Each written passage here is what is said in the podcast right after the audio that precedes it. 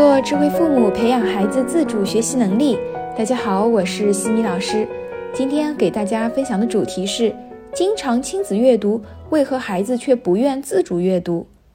有一位妈妈问我：我平日里经常陪孩子亲子阅读，可是孩子却不愿意自主阅读，让他自己读书就是不读，嫌累，最多就翻个两下。孩子已经两年级了，认识的字也不少了。语文课本的文章都能够读下来，完全可以进行自主阅读故事了。我也花了好多精力陪他亲子阅读，可是为什么他却不愿意呢？那我们就需要先去了解一下亲子阅读和自主阅读的区别。亲子阅读属于伴读，一般孩子在小学之前不认识字，或者认识极少量的字。为了达到让孩子从阅读中汲取知识，于是家长们陪伴孩子进行阅读。阅读时候是以父母读为主，孩子听为辅。孩子属于被动的接受知识，几乎不需要开动脑筋去思考。而自主阅读指的是孩子在识字量不断扩大的基础上，从简单的文章或者段落入手，自己去结合图片和文字，去尝试做有限的猜测和摸索式的阅读。自主阅读不再依赖于父母的陪伴，是孩子自己带着阅读兴趣去独自尝试的过程。自主阅读，孩子属于主动接受知识的过程，需要自己去探索和思考。像语文的阅读理解，考验的就是自主阅读的能力、理解归纳的能力等等。其中，自主阅读能力必须排在第一位，因为只有能够独立的阅读了。才能够进入接下来的理解、归纳、总结的部分。那这位妈妈的孩子所面临的问题就是，孩子还不能够从妈妈陪伴的亲子阅读当中脱离出来，过度依赖妈妈，无法实现自主阅读。就像很多家长喜欢给孩子听各种各样的故事去磨耳朵，多听读一些故事的确可以拓宽知识面，这个作用是可以肯定的。但是听读它主要是听。亲子阅读也和听读一样，都是被动的去接受信息，与主动的让孩子自己去思考、自己去看比起来，运用的是不同的感官系统，无法达到直接实现自主阅读。那么，如何让孩子能够进入自主阅读的状态呢？我们就需要去培养孩子从亲子阅读逐渐过渡到自主阅读，这个过渡需要一个过程。不是家长直接放手就能够自动提升的，所以需要父母来引导孩子自主进行。具体可以如何来做呢？第一，要做好孩子对阅读兴趣的培养。孩子有了兴趣，才会激发主动关注阅读内容的意识。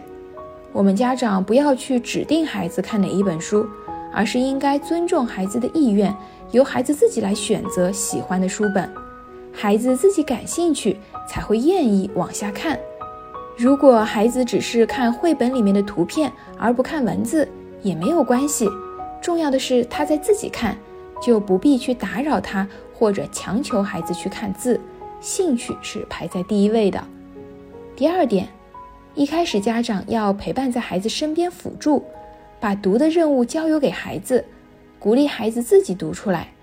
这个时候，孩子不再是被动的收听，而是主动的去关注内容。遇到不认识的字，我们家长可以去指点一下孩子。当孩子一段内容读完之后，鼓励孩子结合图片，用自己的话去描述一下这段话说了什么内容，和孩子一起参与到故事的讨论当中。可以问问孩子最喜欢故事当中的谁，什么事情让你印象是最深刻的。假如你是这里面的主角，你会怎么做？等等，这不仅锻炼了语言表达能力、逻辑思维能力和归纳总结能力，更重要的是让孩子能够自己主动思考和摸索。需要注意的是，不要去强求孩子复述，不要让孩子感觉到是为了读而读。在两种阅读的过程当中，需要父母经常鼓励孩子，肯定孩子的努力和进步。让孩子阅读的自信心不断得到加强，最终为独立自主阅读打下坚实的基础。第三点，父母要给孩子做榜样。随着孩子自主阅读能力的提升，慢慢不再依赖父母时，父母可以与孩子在同一个房间里，一人拿一本书看起来。自主阅读关键是要让孩子自己读，所以家长为孩子树立榜样，拿起一本书在旁边读起来，孩子看到之后也会模仿爸爸妈妈的样子，自己去挑选一本喜欢的书阅读。这样的氛围可以帮助孩子更好的沉浸在书里面。之后大家可以再各自分享一下心得，以此来慢慢的养成良好的自主阅读习惯。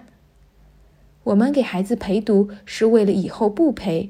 所以，内容比形式重要。读了什么比读更重要。通过一段时间的辅助引导和坚持，慢慢孩子就会进入自主阅读的状态啦。在下一期的课程中，我将会和大家分享，孩子考试前不愿复习怎么办。感谢各位收听。如果你喜欢西米老师的课程，欢迎在评论区给到反馈意见。在节目的最后，西米老师要给大家送福利了。关注我们的公众号“西米课堂”，后台回复“绘本”就可以免费领取海量高清绘本故事读物。绘本故事每周都会持续更新哦，快来领取吧！感谢你的聆听，我们下次见。